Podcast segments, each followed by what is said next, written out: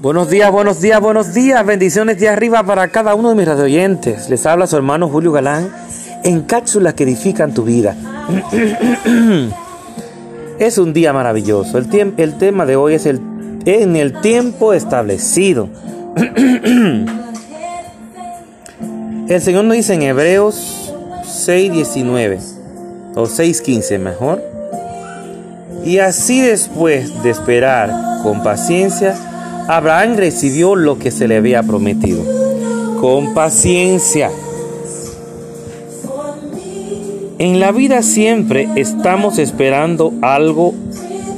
Esperamos que se cumpla un sueño. Conocer a la persona indicada. Que un problema se resuelva.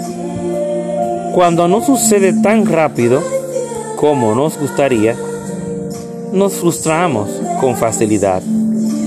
Sin embargo, tiene que darse cuenta que desde el momento en que usted oró, Dios estableció un tiempo específico para que se cumpla la promesa de sanidad, de promoción y de victoria.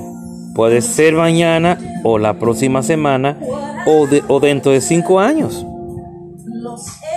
No obstante, cuando comprende que el tiempo ya ha sido establecido, se levanta toda la, la presión. No vivirá preocupado, preguntándose si alguna vez va a suceder.